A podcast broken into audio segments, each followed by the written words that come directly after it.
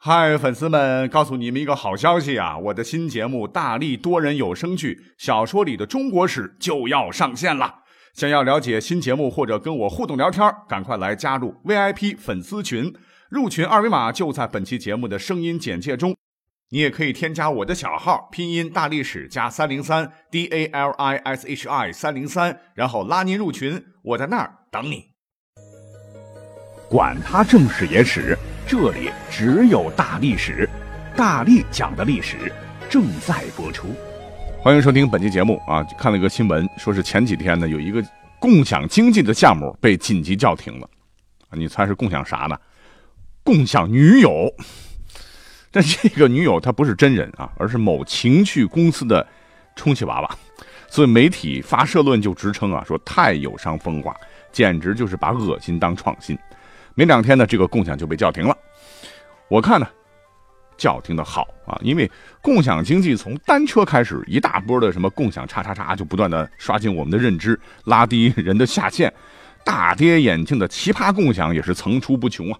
那从我个人角度来讲啊，如果共享这么玩迟早要玩完。其实我们一听到这个共享经济，可能老觉得这是个新鲜时髦的东西了，可是呢。你仔细一分析，其实没啥稀奇的啊。那些挂着共享旗号的玩意儿啊，也不是什么新事物。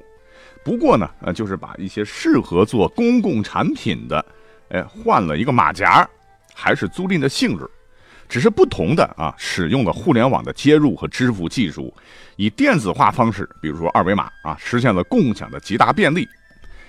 啊，你比方说我们以前的公用电话。哎，现在可以改成共享电话，是吧？网吧可以改成共享网吧，公共厕所也可以改成共享 WC 啊，仅此而已。那所谓的共享，那这两个字也没什么高大上的，因为自古以来这个词儿到现在就一直有，就是共同享有、享受的意思。你比方说，在一些古代文章当中，什么迎送新纳禄，共享清闲服务；登科日，为老师共享南山寿。什么显德元年交奈太庙四世共用一读等等，这里面的共享和什么共享单车、共享充电宝、共享马扎里的共享的意思是完全一样的。而且我们从提供的产品服务来说，哈，跟现在来比较的话，古代提供的服务那也是很多的啊。所以，我们今天我们就做一期历史的节目，来谈谈古代的共享。那既然从现代我们共享的这个概念啊，好像是从共享单车这个交通工具来说啊，我们就先从交通工具来讲起吧。那现在咱们有共享单车、共享汽车，那其实古代呢也有类似的共享经济了啊。你比方说，历史上的南宋的临安，那时候就有了长车代步的记载。这个长车是什么玩意儿呢？就是那时候的林肯宝马呀，是。顶上有盖，四周挂幔，是一种六人乘坐的长方形的豪华马车。那个时候，你要是有钱，交个押金，给个日租费啊，带司机也行，你自个驾驶也行，亲朋好友坐上去啊，外出郊游那也是蛮拉风的。哎，你要是觉得贵，那么从北宋开始的，你的出行还有新选择，那就是可以到教行或者是轿铺来交押金租轿子。嗯，单租轿子自己找人抬的，还是轿子和轿夫一起租啊，都随你。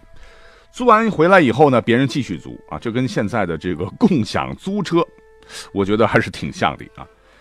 那现在的轿子我们都知道，一般都是中式婚礼用用啊，而轿子共享，那么据考证啊，是直到民国的时候还是有的，而且根据豪华程度，价位都不一样啊，是按照里程计费。你比如说，在古代普通的两人小轿，而没顶没有棚啊，租金是每一里路六十文；高粱一点的，有床有座椅有坐兜啊，像小房子的那样的一个轿子吧，租金是每一里路三角钱。嗯，此外呢，古代啊还有共享船的。哎，我觉得现在好像还没有共享船这一说，是吧？在古代的渡口码头啊，大型的渡船有专业的船工来撑啊，河不宽的地方呢。也可以用小船啊，没有船工啊，全凭你自个儿搞定，交点银子就行了啊。两岸两边呢有悬着的绳子，过河的时候呢，你得在船上拉扯着绳子过啊，价格也不贵啊，很适合工薪阶层。那除了马车呀、轿子啊、船呐，在古代出行啊，还可以直接啊骑着马、骑着驴、骑着牛做自个儿的代步工具。这马和牛就不用多说了哈。据考证呢，从唐朝开始啊，民间呢就有租驴的业务，而且当时两京之间，据记载多有百姓救驴啊，就是租赁的意思啊，俗称之驿驴，往来甚速，又同驿骑。也就是说，这个驴比马便宜呀，而且跑得也挺快。这老百姓是喜欢的不得了啊！你要是上班怕晚呢，直接租个驴啊，呃呃呃呃，然后就租着上班去了啊，或者到外地去租个驴啊，驾哈。可是话说回来呢，呃，什么驴啊、马啊、牛啊这些牲畜啊不好看啊，容易四处乱跑，走丢或者是被盗。那在这方面呢，古人也是很聪明的哈，会给每只驴、马、牛，然后来一个官方登记造册，什么花色了、牙口如何呀啊，同时要烙上。烙印啊，以防防盗走失。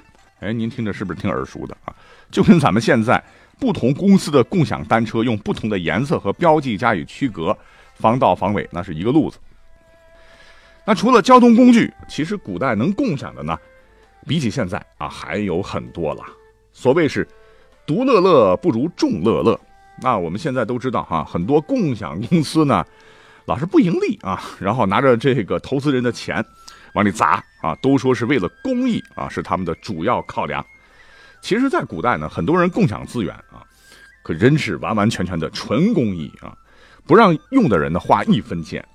你比方说，那在古代啊，有私园共享和私家藏书共享之说。什么是私园？就是自个儿家的后花园呐，是亭台楼榭、花草绿地啊，那叫一个漂亮啊。那古代文人雅士呢？那修建起来，告诉各位哈，绝对不是像现在这样哈，孤芳自赏，啊，而是绝对有共享精神，是敞开大门欢迎附近老百姓进来游玩，绝不卖票。简单来说呢，就相当于现在的免费的小公园。那情侣里边呢，谈情说爱是可以的啊，领着孩子、老婆、老人转转是可以的，三五好友吟诗作赋在里边也是可以的，只是跳广场舞的不行啊。啊，举个例子，比方说在宋朝啊，有一位我们比较熟悉的大文豪，也是个政治家吧，叫范仲淹呐，官做的非常大，因为宋朝的公务员工资都高嘛啊，晚年呢就是有很多钱嘛，就做公益啊，当时是捐出他自个儿的所有钱，在老家苏州呢就办了一个范氏义庄，你听听这个名字，就是个人的救济站，凡是当时老家这个姓范的 族人吧。都可以定期呢到这里领钱、领粮、领衣物。当时就很多人就觉得范仲淹是不是傻了啊？就劝他说：“你这么大数目的钱，何不在都市洛阳买块风水宝地，建个园林嘞？啊，养老多好呢！”